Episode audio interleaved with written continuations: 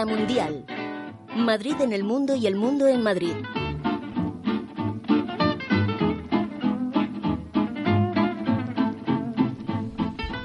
Buenas noches, mundialistas. Bienvenidas a la Mundial. Hola mundialistas, muchas gracias por sintonizarnos. Os proponemos comenzar vuestras vacaciones escuchando este programa que conecta a Madrid con el mundo desde los estudios de Cibeles de M21 Radio, la radio pública del Ayuntamiento de Madrid. Hoy estamos con vosotras, tres de los que nos ocupamos de producir este programa hecho por el colectivo La Mundial. Estamos Luis y Gil, José Medina y Pablo Martínez. Jorge García se encarga de la técnica y completan el colectivo La Mundial Nacho Martínez y Silvia Pérez. Como siempre, os recordamos que podéis hacer vuestros comentarios en el Twitter y en el Facebook de M21 Radio y también en el Twitter de la Mundial, la Mundial barra baja ORG. También podéis enviarnos eh, mensajes de voz al WhatsApp de la emisora M21 en el número 699-593371 o escribirnos al email de la Mundial en M21 la mundial arroba, arroba m21radio.es.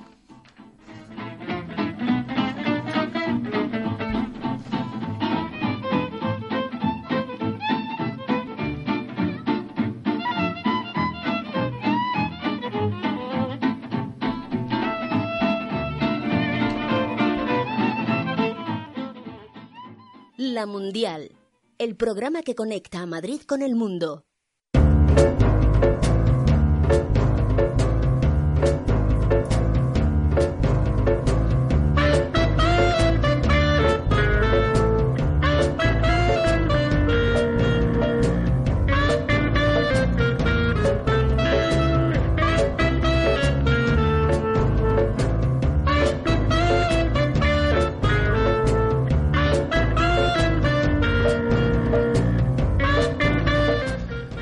Hoy vamos a dedicar el programa de la Mundial a hablar sobre la desigualdad.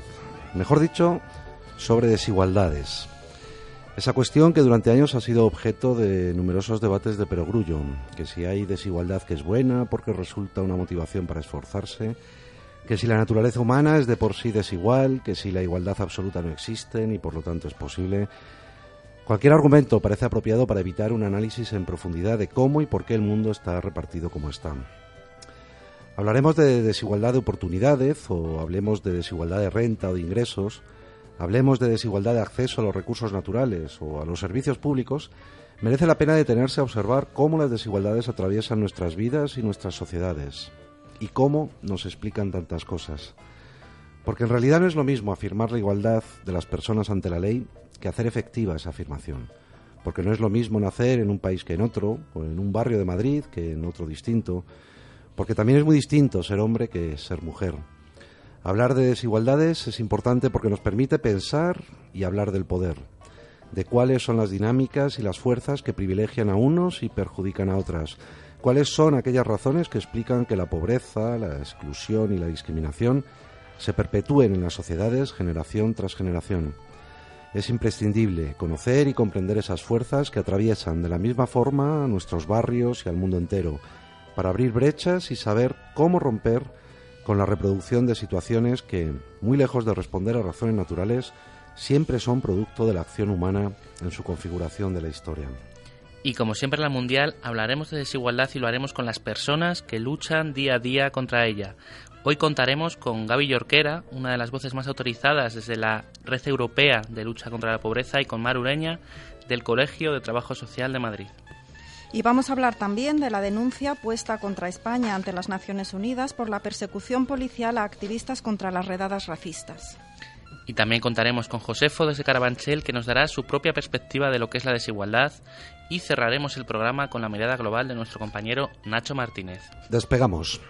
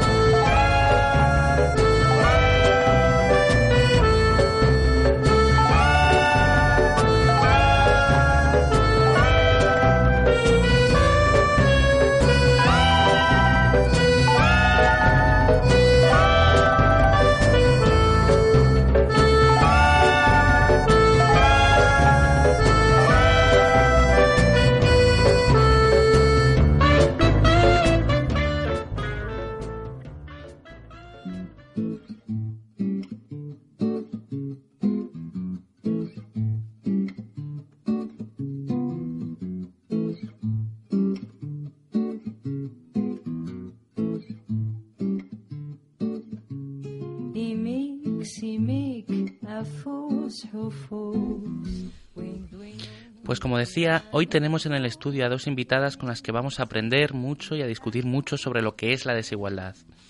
Tenemos en primer lugar a Gabriela Yorquera, que lleva analizando el comportamiento de las desigualdades en Madrid, en España y en el conjunto de Europa durante, desde hace muchos años. Trabaja, eh, como he comentado antes, en la Red Europea contra la Pobreza, EAPN, por sus siglas en inglés.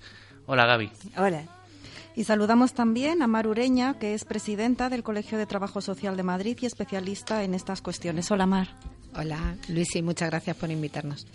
Gaby Mar, eh, normalmente cuando se habla de la lucha contra la pobreza eh, y también de la pobreza en sí, se suele considerar un problema político y social. Sin embargo, cuando hablamos de la desigualdad, eh, no ocurre lo mismo, ¿no? no hay lucha contra la desigualdad, o al menos no de la misma manera.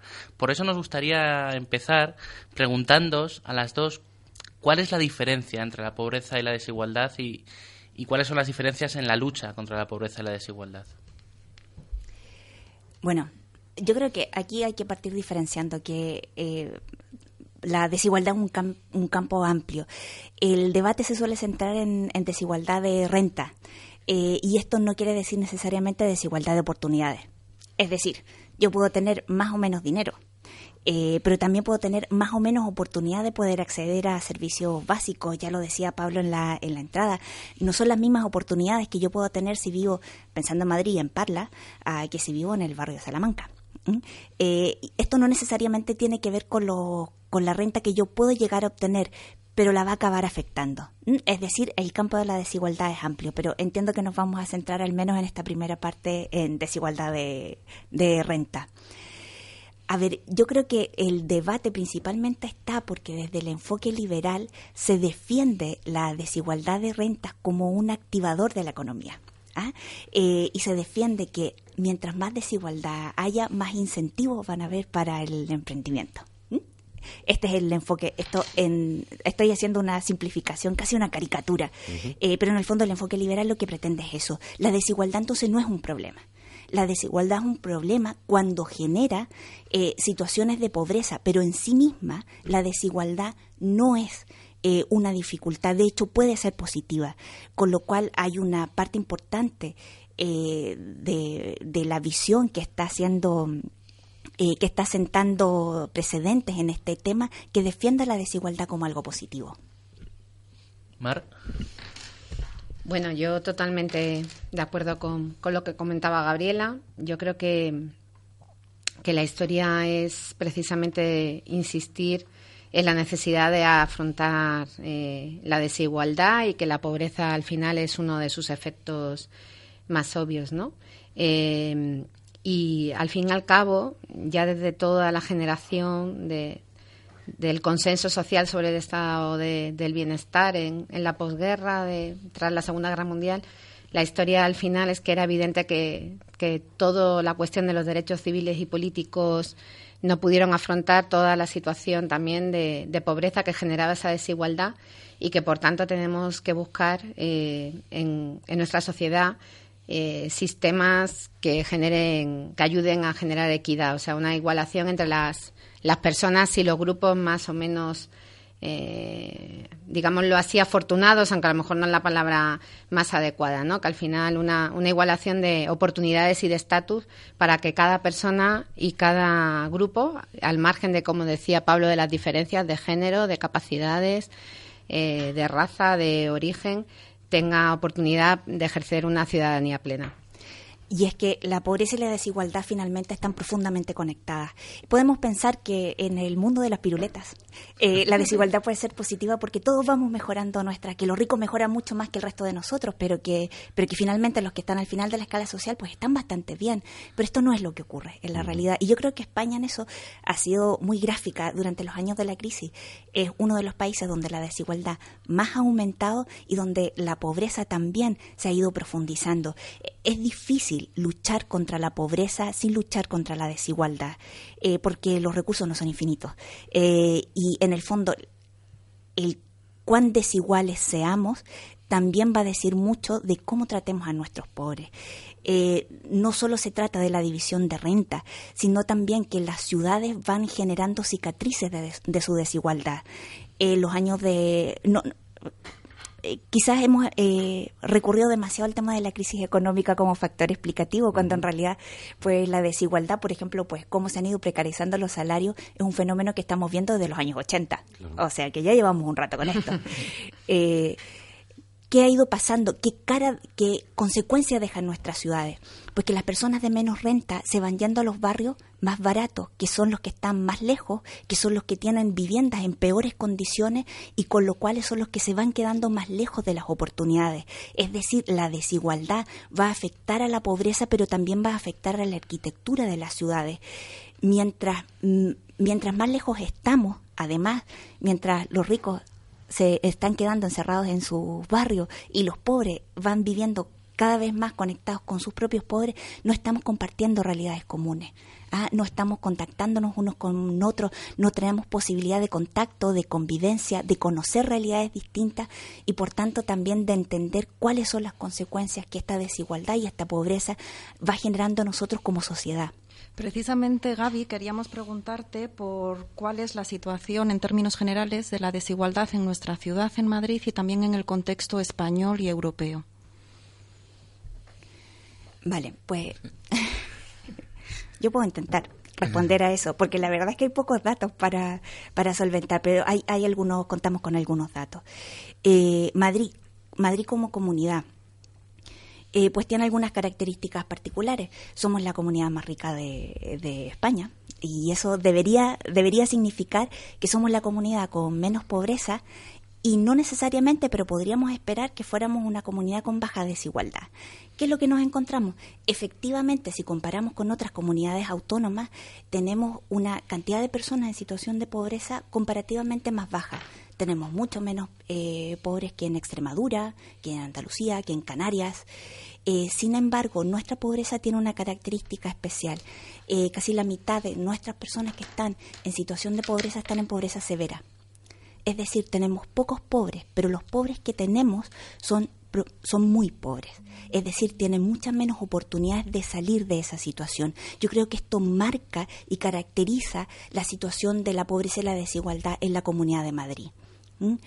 Eh, en cuanto a la desigualdad, pues si tenemos una población en pobreza severa muy importante, esto quiere decir que somos una comunidad profundamente desigual. En este mismo territorio eh, conviven eh, las rentas más altas, pero también una, una pobreza tremenda. Claro, lo que pasa es que desde el punto de vista no solo de Madrid o de Madrid región o de cualquier territorio que tomemos, eh, la, desigualdad que la desigualdad crezca y crezca a determinado ritmo eh, indica, independientemente de cómo eso se refleje en tasa de pobreza, indica que hay bueno pues pues relaciones o dinámicas sociales que, que se están profundizando ¿no? y que en definitiva bueno creo que pueden tener una relación directa con las posibilidades o no, ¿no? que tengan los que están sobre todo en los extremos de la, de la, de la supuesta pirámide ¿no? de, o de la cadena. ¿no?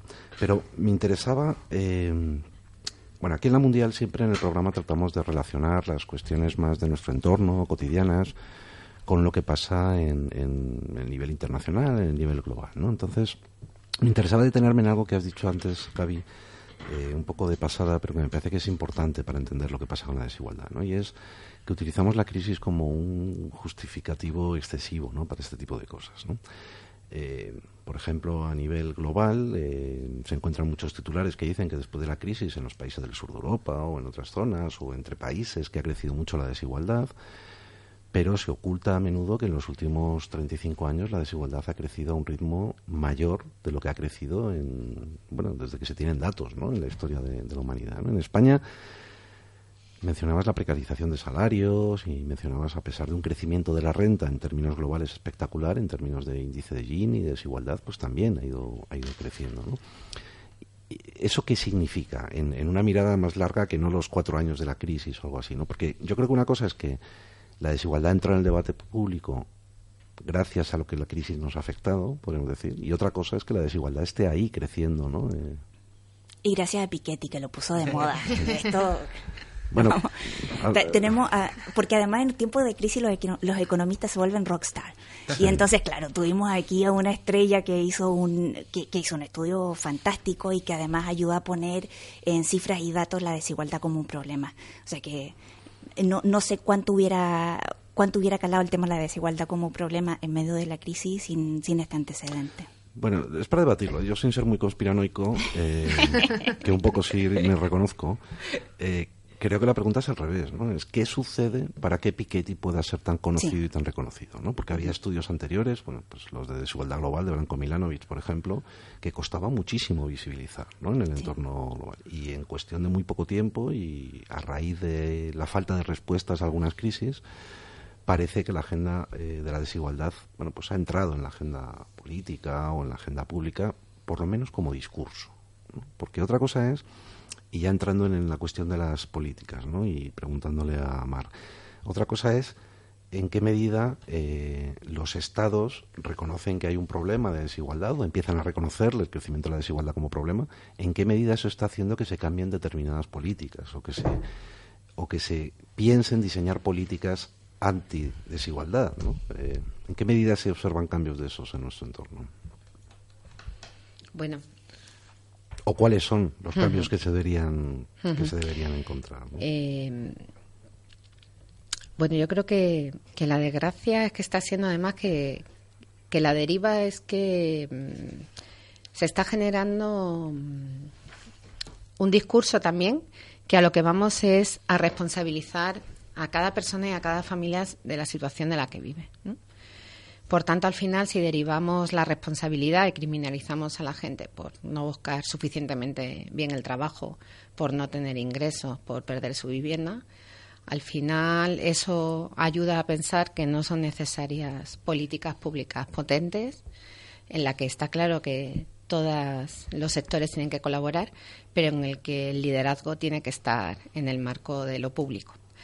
Eh, lo que no tiene sentido precisamente es que en los momentos peores de la crisis, aunque yo creo que el lema, por ejemplo, del informe de FOESA, cuando la crisis no es la causa, sino que es la consecuencia, al final, en los peores años nos encontramos con que la inversión social en las políticas de servicios sociales es baja, con que, en general, el tema educativo, pero no la inversión general, sino precisamente esos elementos de compensación que haría falta para determinados niños y niñas, para apoyar a la familia también baja. Nos encontramos con el problema de la exclusión sanitaria de las personas inmigrantes irregulares o el copago en el tema de las recetas, que está demostrado por los estudios que baja la adherencia a los tratamientos, que están aumentando los problemas sanitarios. Con lo que al final lo que parece es que esto, aunque supuestamente está en la agenda, en vez de generar políticas integrales, que son las que tienen que afrontar la desigualdad, lo que vamos es primero a sectorizar políticas, a culpabilizar y poner el foco sobre las personas en concreto, como si, como si todo esto fuera una responsabilidad individual. y por otro lado, pues eso, hacer recortes sobre las políticas sociales directas. Claro, porque de alguna manera, y enlazando con lo que decía Pablo sobre qué va antes, si las condiciones políticas para que ahora la desigualdad sea un, un problema o la desigualdad que se convierte en un problema político, te quería preguntar, Gaby, por algo que decías al principio que me parece muy interesante, porque yo creo que lo que hay es precisamente una disputa política sobre si la desigualdad es un problema o no. Hablabas del discurso liberal, para el que la desigualdad no es un problema, pero ¿qué otros discursos hay alternativos que sí que colocan a la desigualdad como un problema político y además le intentan dar solución a, la misma? Pues sí, desde el... Y, y, también lo puedes relacionar, si quieres, con propuestas concretas, que algunas están sobre la mesa y que cada vez están creciendo más y son cada vez más populares, como la renta básica u otro, u otro tipo de propuestas. Sí, yo creo que eh, el tema de la igualdad fue, fue y ha sido uno de los mm, valores y pilares fundamentales que defendieron por los partidos más progresistas y que se consideraba además un, eh, un pilar dentro de la socialdemocracia. Eh, ahora decíamos, a partir de los años 80 esta, esta dinámica fue, fue cambiando. no fallaron los mecanismos de, de distribución. Y yo creo que aquí también empezó a funcionar los cantos de sirena de la riqueza. y a medida que empezaron a, se empezaron a generar determinadas dinámicas, eh, de precarización del, del salario, de aumento del consumo. Bueno, esto eh, empezamos a dejar de ver y a dejar de cuidar nuestros mecanismos de, distribución. Y es cierto, yo estoy de acuerdo con que la crisis se vuelve una, la, desigualdad se vuelve un problema enorme en estos años de crisis, eh, pero porque se habían ido desgastando esos pilares desde hace décadas atrás. Esto es como cuando uno se enferma y te dicen pues que te ha pillado con las defensas bajas. Pues la crisis nos pilló con las defensas bajas. Nos habían fallado los mecanismos de distribución. Eh, empezamos, empezó a ser un, lugar común y parecía algo plenamente compartido incluso por los partidos de izquierda y esto pues recordar a Zapatero que decía eh, bajar impuestos, a de izquierdas. Claro, y ¿qué hicimos con esto? Debilitamos los mecanismos de redistribución de renta dentro de nuestra sociedad y, le apostamos a esto que tanto criticábamos de la teoría del chorreo, de pues si la sociedad se enriquece, pues ya, ya se ocupará el mercado de ir redistribuyendo el, dinero. Pero ya sabíamos que el mercado falla redistribuyendo, porque este mercado ideal del que hablan los liberales, pues solo existen los ideales. En la vida real tenemos un mercado real que tiene muchas eh, perversiones y malos funcionamientos y resulta que es malo de redistribuyendo recursos y no cuidamos lo suficiente los mecanismos de redistribución. Ya lo decía Mar, no cuidamos los mecanismos de, redistribución de oportunidades ni tampoco los de renta. Eh, yo creo que esto de considerarnos alérgicos a las subidas de, impuestos, eh, de que, esto sigue siendo a, a, día de hoy. Finalmente, los impuestos que pagamos van a, van a pagar y son un buen mecanismo de, redistribución, no solo en el gasto, sino también en la, en la recaudación. Mar, queríamos que nos eh, contaras qué consideras que sería lo mínimo para tener una vida digna, no solo en términos de renta, sino también de derechos sociales. Bueno, está claro que, como bien explicaba Pablo al principio, esto tiene que ver con el contexto. Vamos a ponernos en el contexto de Madrid, ¿no? Por ejemplo, que como decía Gaby, somos una de las comunidades más ricas de España, por tanto, eso tengámoslo en cuenta. Em, yo creo que si hacemos cada una y cada uno el ejercicio de cerrar los ojos, yo creo que tenemos muy claro qué sería necesario para tener un estatus mínimo ¿no? de vida. Yo creo que hay una cosa básica que es el derecho a la vivienda, a un alojamiento digno, porque ahí está el hogar, ¿no? Ahí está tus, eh, tus cosas, tu casa, tus recuerdos, tu, tu seguridad, ¿no? Eh, después, por supuesto, de alguna... Estábamos hablando de diferentes mecanismos, ¿no? Desde luego, hemos estado durante muchas décadas en la sociedad del trabajo, pero bueno, más allá de eso tenemos que, garantizar una renta, ¿no? Eh, una renta que, permita una subsistencia básica digna, ¿no? Hay mecanismos, más allá del debate pendiente sobre la renta básica, eh, ahora mismo todo el mecanismo de ingresos que se reparte entre el Estado, entre la Administración General del Estado y las comunidades autónomas de rentas mínimas, es bastante deficitario. Es un sistema que parece que lo que pretende precisamente es alentar que la gente no se incorpore a él y por tanto en parte no está cumpliendo su función, ¿no? Porque lo ideal sería que tuviéramos todos capacidad de que en un momento de crisis todos podamos tener una serie de circunstancias que nos hagan necesitar eh, ese, ese apoyo y que por tanto sea fácilmente accesible. Y después necesitamos eh, mecanismos de compensación pre, ¿no? O sea, la educación yo creo que, que está claro que es un mecanismo eh, de, igualación y un mecanismo eh, de poner a las personas un mecanismo de educación cívica, o sea, de, de aprender a, a, compartir en sociedad y de dar oportunidades a nivel individual. Por supuesto, si hablamos así en general de los cuatro pilares, pues hablaríamos también de sanidad, eh, de pensiones, de empleo y de servicios sociales, precisamente porque en determinados momentos de la vida o ante circunstancias necesitamos que todos, como sociedad, demos respuesta a esas situaciones.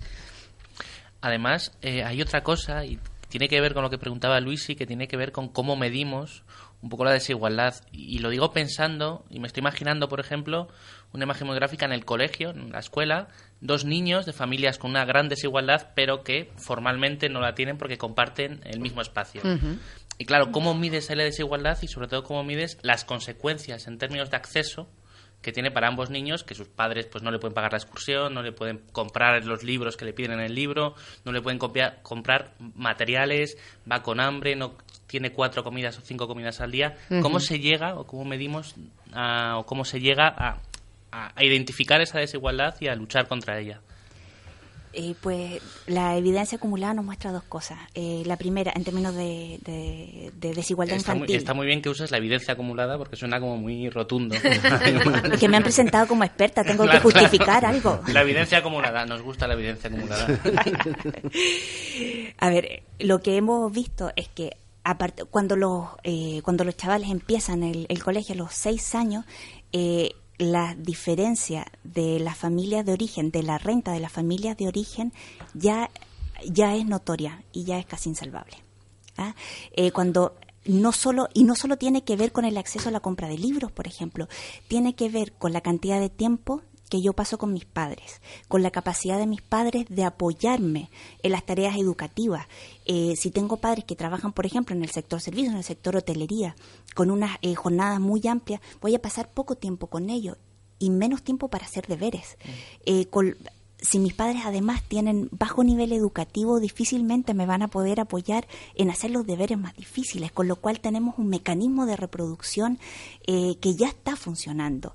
Eh, a eso nos referíamos cuando eh, nuestros mecanismos igualitarios pues no están funcionando porque resulta que el sistema educativo ha sido incapaz, incapaz de disminuir esa desigualdad de origen. Se supone que ese es el rol del estado de bienestar. Lo que hace el Estado es poder igualar las diferencias de origen y resulta que nuestra, nuestras políticas, nuestro estado de bienestar no ha logrado.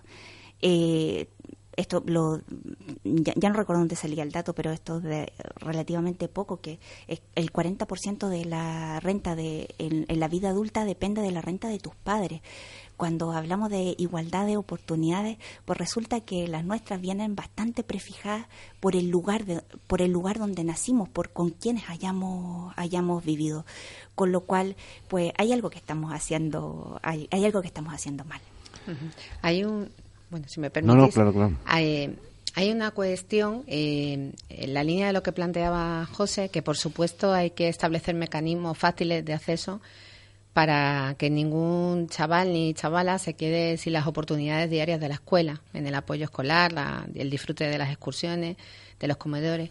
Pero precisamente tenemos que pensar que, la redistribución es la herramienta porque también nos advierten eh, los expertos que, que, ojo al desapego que podemos ir generando sobre las políticas si hacemos políticas que parece que solamente eh, o sea, si la gente que trabaja y cotiza, lo que percibimos es que al final estamos trabajando y cotizando para otros, ¿eh?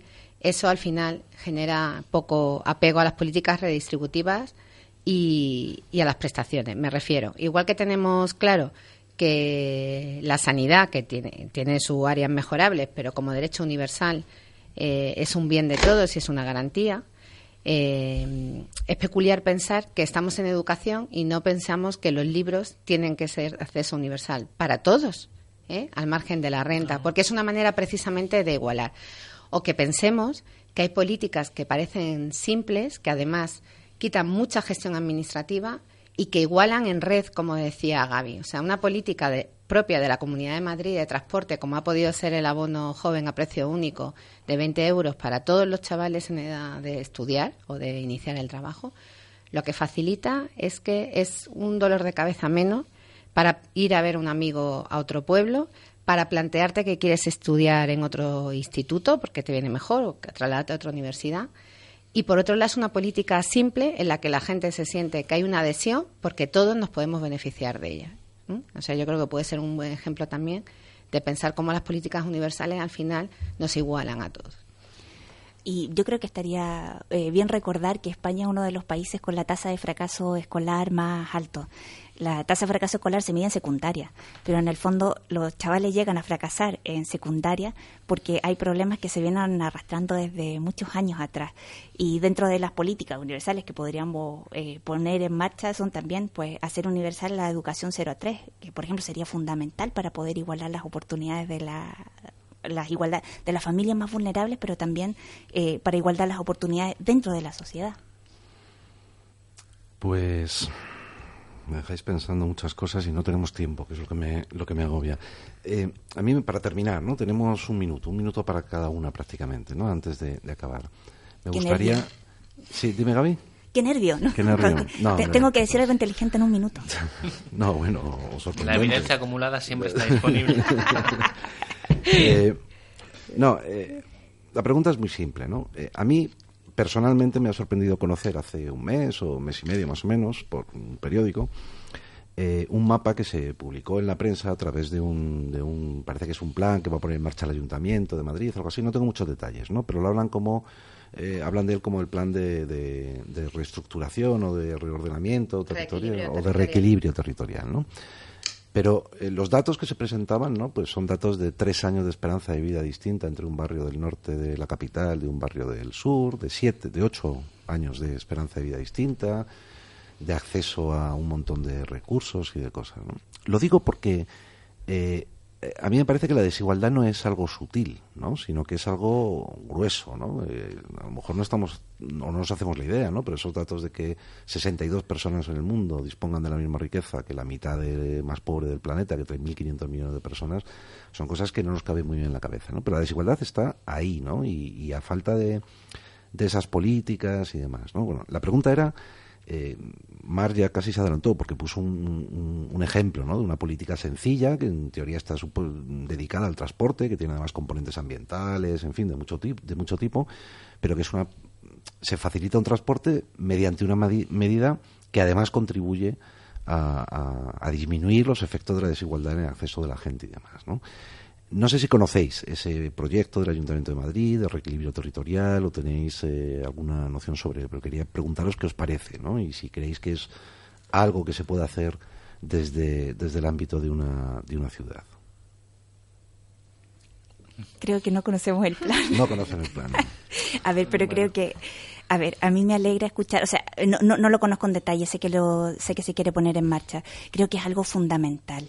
Si hay algo que nos hemos olvidado en estos años es que, ya, lo decía Mar, que, que, la, que la pobreza no es un problema individual y que por lo tanto cuando invertimos no deberíamos pensar que son las personas las que, las que deberían salir adelante por sí mismas, eh, sino que tenemos que generar las condiciones.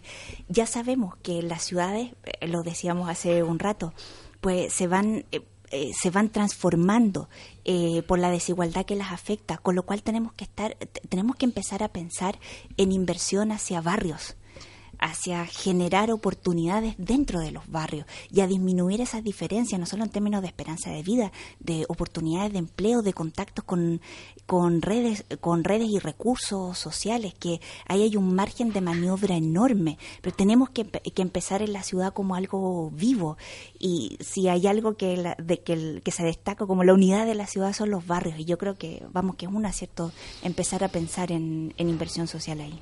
Mar. Eh, bueno, empezando el camino, yo creo que, que al menos el, ponerlo encima de la mesa deja constancia de la sensibilidad de las diferencias que también estamos viviendo en, Madrid como ciudad y en la comunidad de Madrid. Lo que sí es importante, eh, como hemos dicho, es que al final no pensemos que estos reequilibrios ¿no? estas políticas de inversión se hacen solamente como desde políticas meramente asistenciales, ¿no? basadas en lo social, porque realmente si pensamos en el desarrollo, un desarrollo sostenible, sabemos que tienen que ser políticas integrales que tengan en cuenta todo, ¿no? lo educativo, el urbanismo, que es fundamental. Eh, todo el tema del empleo, no todo aquello que nos viene diciendo Europa de los círculos virtuosos de, de lo local, el tema del género, hay tantísimas cosas, pero sí que efectivamente lo de la búsqueda de políticas eh, integrales, ¿no? Y al final, esto como en todo, pues requiere de priorización eh, de, inversión frente a otras cuestiones. Bueno, muchísimas gracias Gaby y Mar por venir. Ha sido interesantísimo. Se nos va el tiempo volando, pero prometemos que otro día vendréis de nuevo a este que ya es vuestro programa.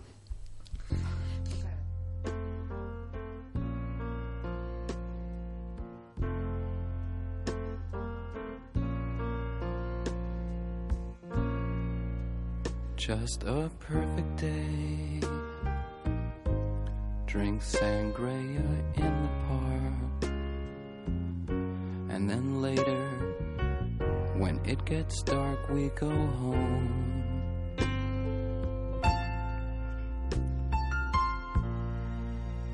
Just a perfect day.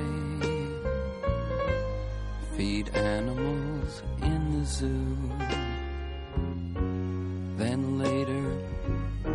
Movie too, and then home.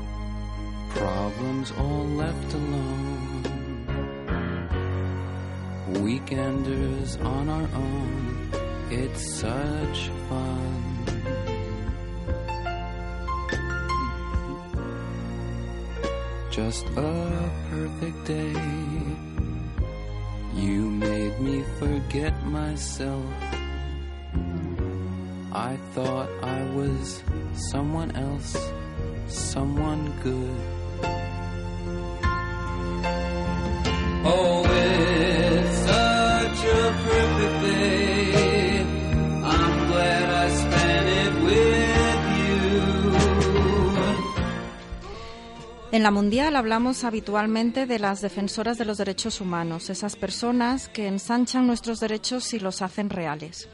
Pero muchas veces estas personas tienen enfrente precisamente a aquellos que deberían proteger sus derechos y hacerlos efectivos, los Estados.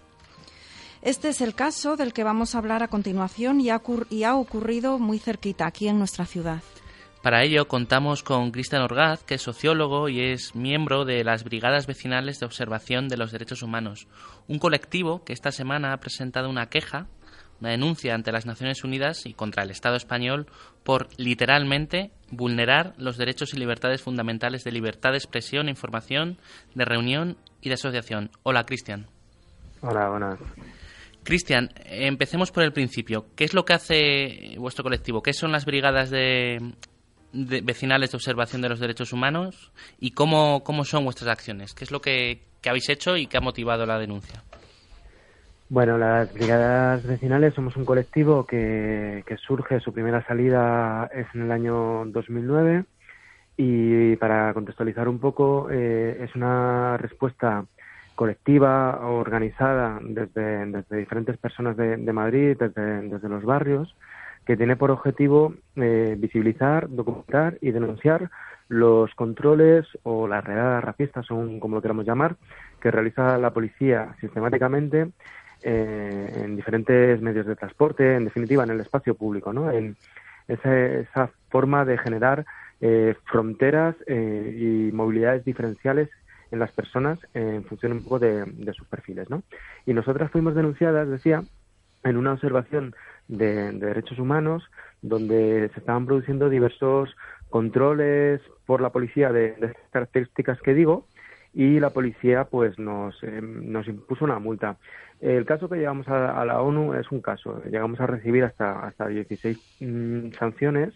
Eh, primero fueron por la vía administrativa eh, penas de os, multas de 300 euros y después de 500 y después ya en última instancia fueron por la, por la vía penal.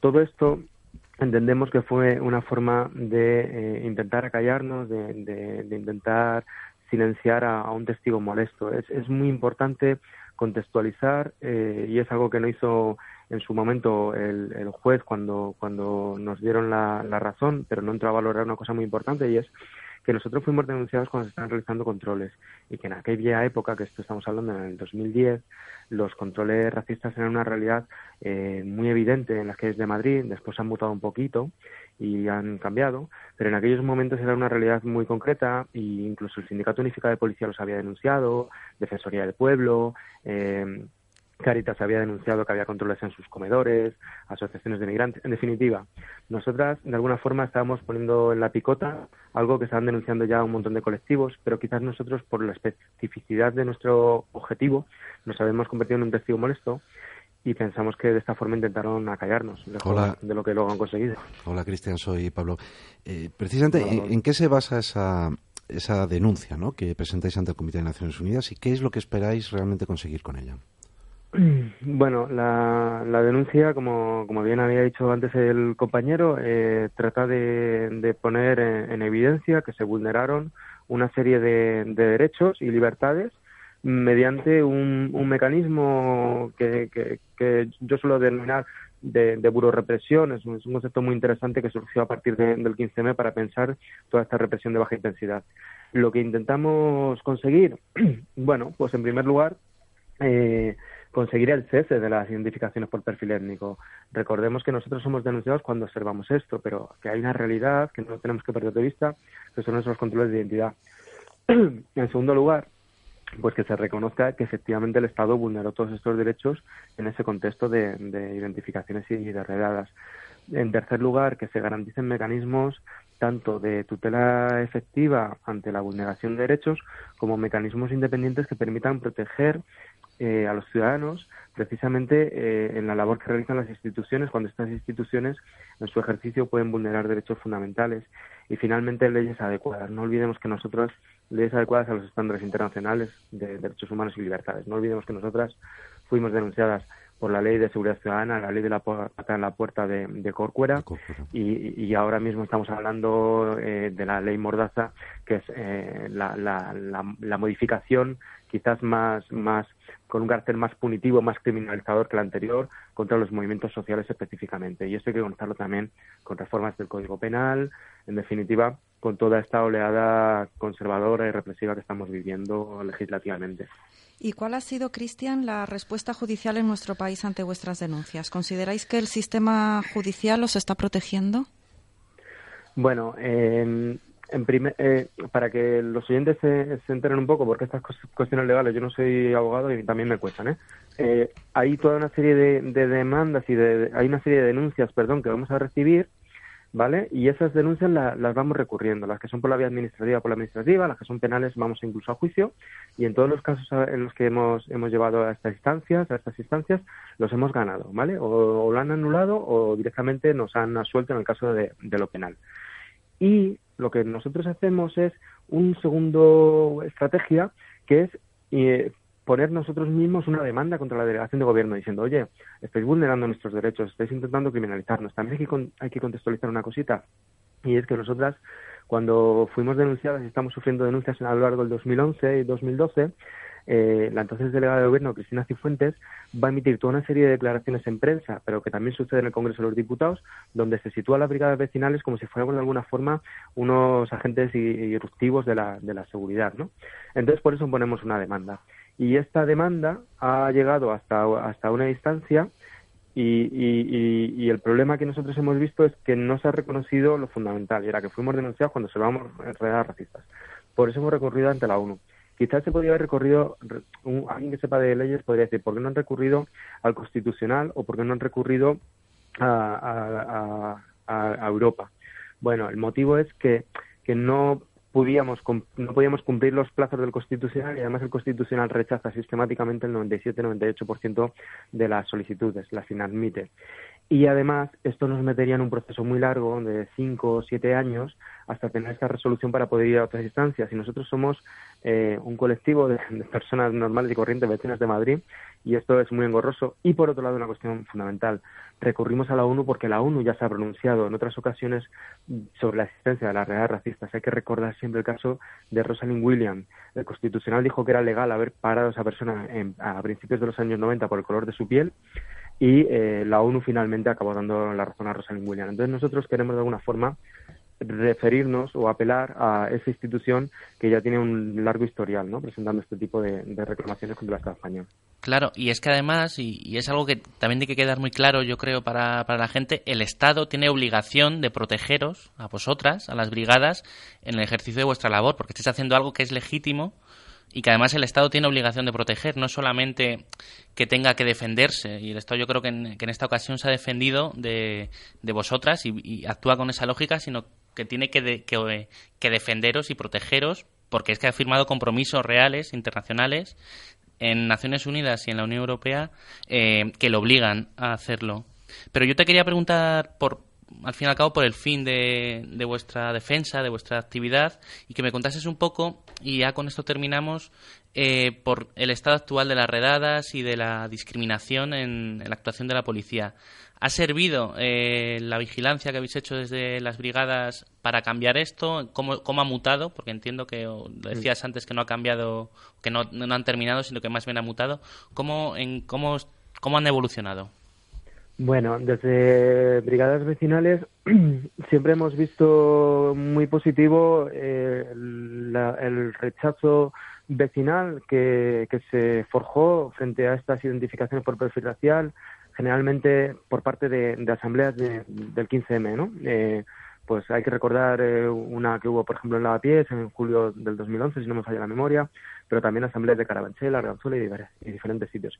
Entonces, digamos que nosotros en el informe decíamos, en el segundo informe, todo esto se puede consultar en la página brigadevecinales.org, brigadevecinales.org, ahí están todos los informes, ¿vale? En el segundo informe, nosotros decíamos que esto había sufrido una serie de transformaciones. En primer lugar, las redadas eran negadas. Rubalcaba, por activa y por pasiva, decía que no existían.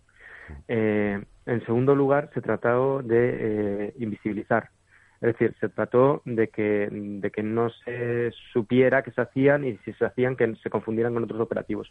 Y en tercer y último lugar se ha intentado eh, normalizar y en ese contexto vivimos. Por ejemplo, se introdujeron a las identificaciones por perfil étnico, donde antes se, se pedía meramente la identificación, se introdujeron cacheos, de forma que se trata de trasladar una imagen de que esa persona puede ser peligrosa porque algo tendrá, ¿no? Se le están cacheando. En, segundo lugar, se empezaron a realizar mm, por mucho mucho más por policía secreta, por policía sin uniforme. Y en tercer lugar, eh, si bien es cierto que en barrios como en Lavapiés se espectacularizó el control, o sea, se empezó a emplear durante una temporada helicópteros, bueno, una, unos dispositivos policiales que tenían por objeto, en realidad, una transformación urbanística del barrio y desarticular y criminalizar a los diferentes colectivos de protesta, más allá de brigadas vecinales. Lo cierto es que independientemente de este caso excepcional, lo cierto es que lo que hemos encontrado es que, los dispositivos cada vez son más pequeñitos, o es decir, antes veíamos una, una brigada de policía que paraba un número de gente que podía hacer 30 o 40 identificaciones en la boca de un metro y cuando tenía 7 o 8 personas llamaban a otro coche y se los llevaban. Ahora lo que vemos son eh, patrullas de, de dos o, o, o policías sin uniforme que para y rápidamente se lleva a las personas. Casos muy escatológicos y salvajes, pues por ejemplo en, el metro de, Sol hay toda una serie de, galerías y de pasadizos que al final conectan con la comisaría. Por lo tanto, pueden identificar a una persona en el propio andén y meterle por una serie de pasadizos que acaba en, el, en el calabozo. Entonces esto, digamos que es, un, es una parte muy importante porque tiene que ver con las, las redes policiales, tiene que ver con la captura. Ahora bien, la captura de inmigrantes, y con esto termino, hay que vincularlo con lo que va a venir después, que es el internamiento en un centro de internamiento o bien en un calabozo. ¿Para qué? Para proceder a su deportación, si tiene una orden ya en firme o si se la abren por vía extraordinaria, o en segundo lugar abrirle una orden de expulsión y la próxima vez que le pillen ya pueda ser deportado. Y dentro de todas las de y dentro de las deportaciones también es muy importante señalar eh, el gran negocio que hay con los vuelos de deportación. Las personas pueden ser deportadas o bien en vuelos comerciales o bien en vuelos macros que son asignados a, grandes empresas. ¿no? La última adjudicación ha sido Air Nostrum. Si alguien quiere saber de este otro tema, también puede consultar el libro Paremos los vuelos, las deportaciones de inmigrantes y el boicot a Europa, que se puede encontrar gratuito en Internet. Pues muchas gracias, Cristian, por estar con nosotros y mucho ánimo en vuestra denuncia, que seguiremos muy, muy de cerca. Muchas gracias. Muchas gracias, Hasta luego. Estás escuchando la Mundial en M21, en el 88.6 de la FM y en M21Radio.es. Oye. Esto va dedicado a todos los barrios de Puerto Rico. Trujillo, dedicado al barrio de La Perla. Ocho, dile a Johanna que me haga un arroz con habichuela bien duro. Hey, un saludito a Josian, lo cogemos bajando. ¿Y tú? ¿Qué estás mirando? Yo tengo Bueno, Josefo, buenas noches. Te tenemos aquí también los miércoles en la Mundial. Buenas noches, chavales, ¿qué tal? Pues bien, ¿qué, qué nos traes hoy? ¿Qué nos cuentas? Pues mira, traía una noticia de un periódico, de un medio que no, no suelo leer mucho, lógicamente, o está dirigido a otro público muy distinto de lo que yo soy, que es eh, Expansión. Expansión, es que me daban, Expansión. eh, sí, me daban ganas de dejar esto un poquito al margen, porque habéis hablado de tantas cosas tan interesantes hoy. Pero vamos, eh, te comento así a, a bote pronto y tal, un, un artículo de un señor que se llama Juan Ramón Raya, que se define, parece ser como abogado economista liberal libertario. Esto en, en- en mi barrio lo decimos anarcofacha. Anarcofacha. Anarcofacha. Carabanchel se dice anarcofacha. Efectiva. De la escuela austríaca, o sea, ya en la, en la guinda. Esto es la guinda del pastel. La escuela austríaca, la escuela de ¿Y qué, Chicago, todo qué es lo que cuenta en el artículo? Dice que no, viene a decir que España, que, que el discurso de que la desigualdad en España y tal, que esa es una falacia de la izquierda. Sí, Y, que, España, bueno, que España no es especialmente No, no, que España ¿no? está a nivel, incluso llega a decir, de Suecia. Me gustaría saber dónde compra ese muchacho las setas.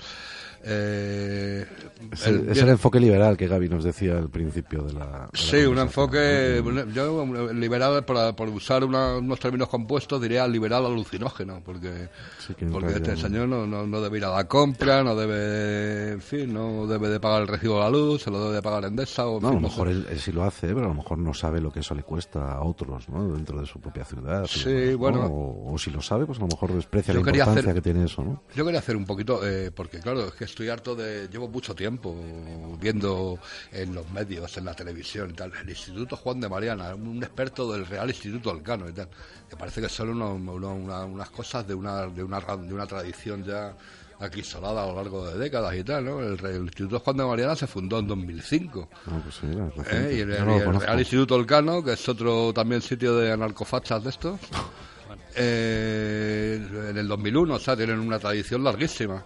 No te, no te gustan los estudios, ¿no? no, no, me gustan esto. estos. Estos son tintán, que le llaman ahora. Think tank. Que son lobbies, o grupos de presión, o, o como cuando cuando mandaba Vito Corleone a, a Pacencia este, a, a resolver los Que asuntos. tiene algo de agenda. Nos quedan un par de minutos, Josefo. ¿Qué más nos traes? Pues nada, eh, de, de las cosas que habéis comentado aquí, eh, sobre todo esto que estábamos hablando último de las redadas y Las tal. brigadas eh, de observadores, ¿no? eh, mira, en, en- en mi barrio, en el metro de Oporto, esto es una cosa que es prácticamente a diario. O sea, en el Las- momento- en el las momento lleva- redadas. llevan- tú sabes la caricatura esa del de padre de familia que le están diciendo con el, con la carta de colores a ver si le tienen que dar las subvenciones o le tienen que dar la hostia. Pues igual, en el momento que eres un poquito más moreno o tienes los ojos un poco más tal, o, ya te tienes que estar identificando. Esto es una cosa que es prácticamente a diario. Las ves tú a diario por allí. Sí. Y entonces me hacía gracia que decía este muchacho cristian y tal, eh, que decía que, pues, que Rubalcaba lo negaba, en fin, todo el mundo lo niega y tal, eh, que era como decir aquello de ¿a quién vas a creer, a mí o a tus propios ojos? Pues eso es lo Pues que pasa, que se pasen caso- por allí y que lo vean. En caso de duda, a, a los ojos del otro. Me voy a caer, punto suspensivo. En caso de duda, punto suspensivo. Muchas gracias, Josefo. Te esperamos el próximo día. Venga, Un abrazo. hasta luego. Veo las luces de la perla desde Panamá. La noche me sirve de sábana. Brillando en clave morse y me invitan para allá. La noche me sirve de Un camino hecho de estrellas, semáforo la luna. La noche me sirve de sábana. Salí a las siete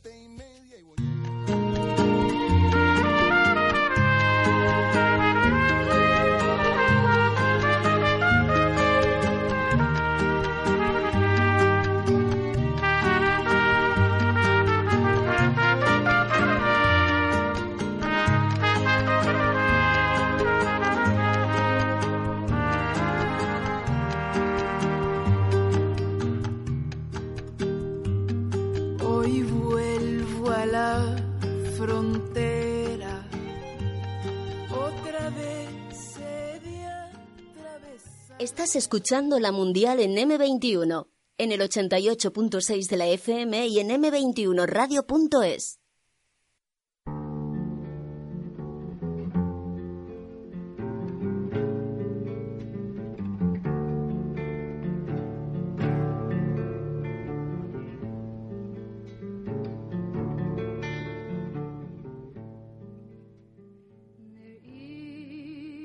Hola, mundialistas.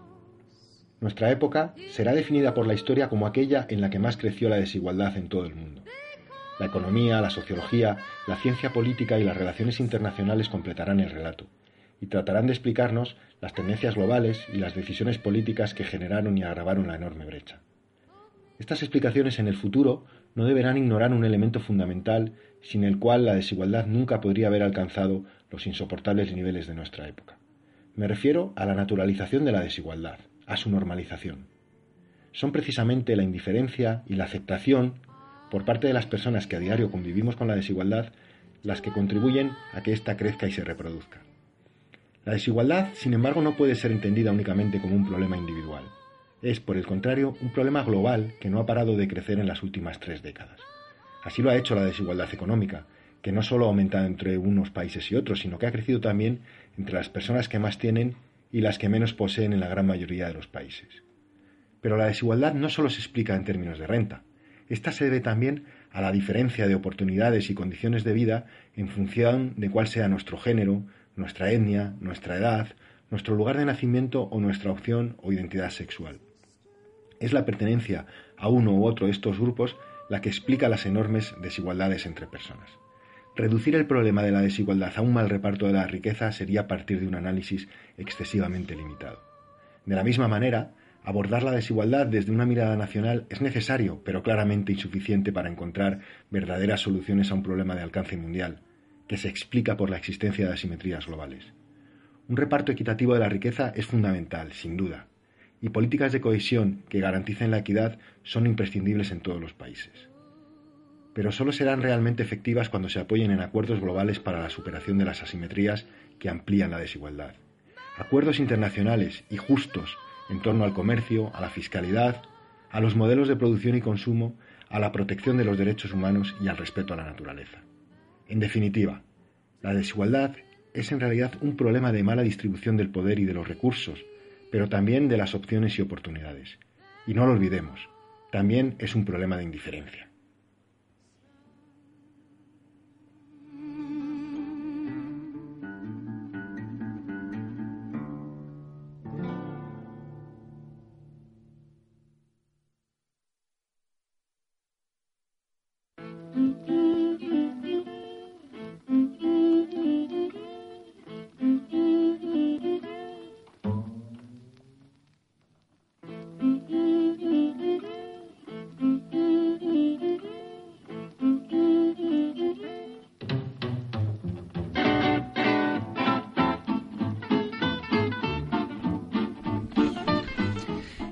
Y con la certera mirada de Nacho Martínez nos despedimos hasta el próximo miércoles. El colectivo La Mundial se ha, ocupado de radiar este programa y Jorge García ha estado en los mandos técnicos.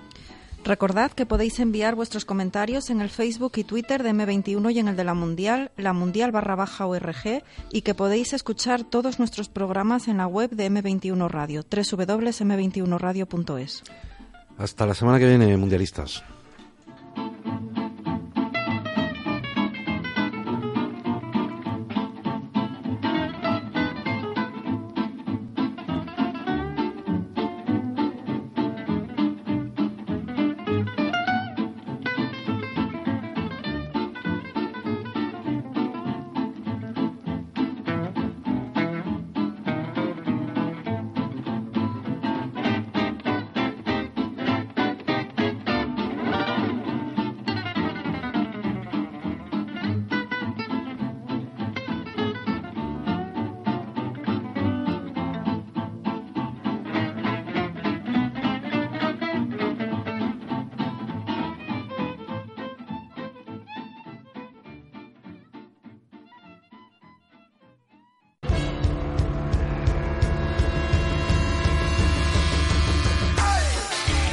Sonido de los mandriles, donde la alta y la baja cultura se dan la mano y se van de concierto. Todos los jueves de 21 a 22 en M21, en el 88.6.